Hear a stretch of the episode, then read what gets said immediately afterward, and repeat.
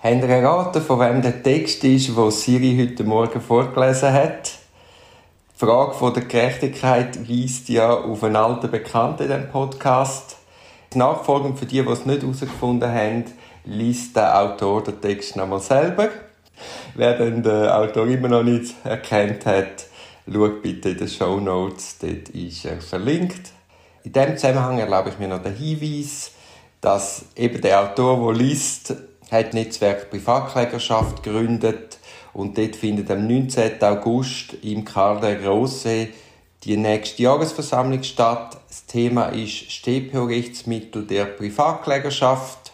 Als Referenten haben sie können den Wolfgang Wohlers sowie den Patrick Guidon gewinnen. Zwei super spannende Personen. Und im Anschluss findet ein Workshop statt, diverse Strafrechtler vom Platz Zürich. Ich habe den Autor, wo ich jetzt den Namen natürlich nicht sagen darf, äh, noch kurz vorher angeschrieben. Für, das, für die Jahrestagung hat es noch genau neun Plätze frei. Also wer geschädigte Vertretung macht, soll sich doch das bitte anschauen. Ich tue auch das unten noch verlinken. Aber genug der Vorrede, jetzt lüften wir in dieser Twin Peaks Folge das Rätsel.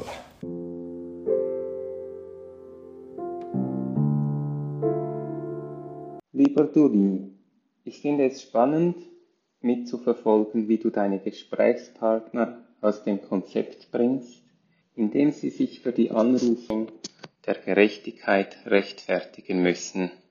Kollege Götze schildert, wie er nachts um zwei Nähe Langstraße grundlos verprügelt wurde und aus einem Bedürfnis nach Gerechtigkeit, er nannte es Leute, die Unschuldige verprügeln, dürfen nicht ungeschoren davonkommen, eine Anzeige gegen die unbekannte Täterschaft bei der Polizei erstattete. Als Reaktion willst du im Podcast wissen, wieso er sich auf die Gerechtigkeit bezieht. Er scheint als erste Reaktion etwas unsicher, ob Gerechtigkeit ein zu großes Wort ist. Die Erklärung scheint mir ganz einfach.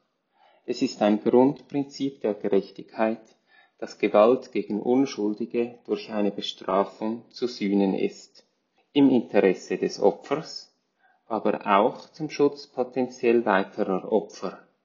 Mehr muss man dazu eigentlich nicht sagen.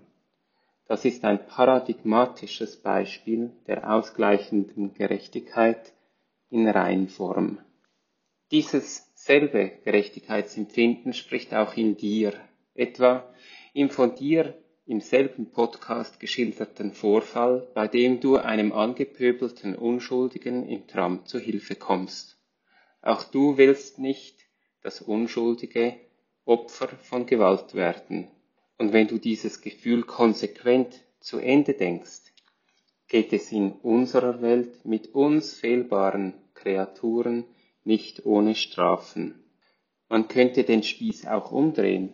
War es wirklich besser, war es wirklich gerechter von dir, auf eine Anzeige zu verzichten?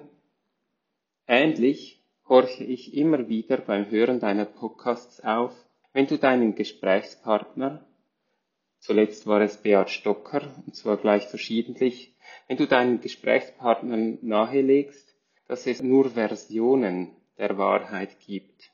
Ja, das ist richtig für uns fehlbare beschränkte Wesen. Mir gefällt in diesen Fällen sehr die Idee der Sicht Gottes. Ein perfektes Wesen, welches das innere Empfinden aller Beteiligten kennt. Aus dieser Sicht gibt es eine einzige, sehr differenzierte Gerechtigkeit. Uns ist sie jedoch absolut unzugänglich.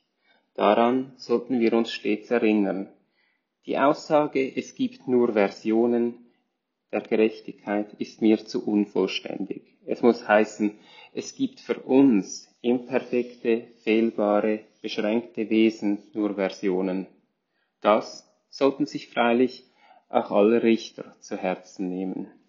Herzliche Grüße.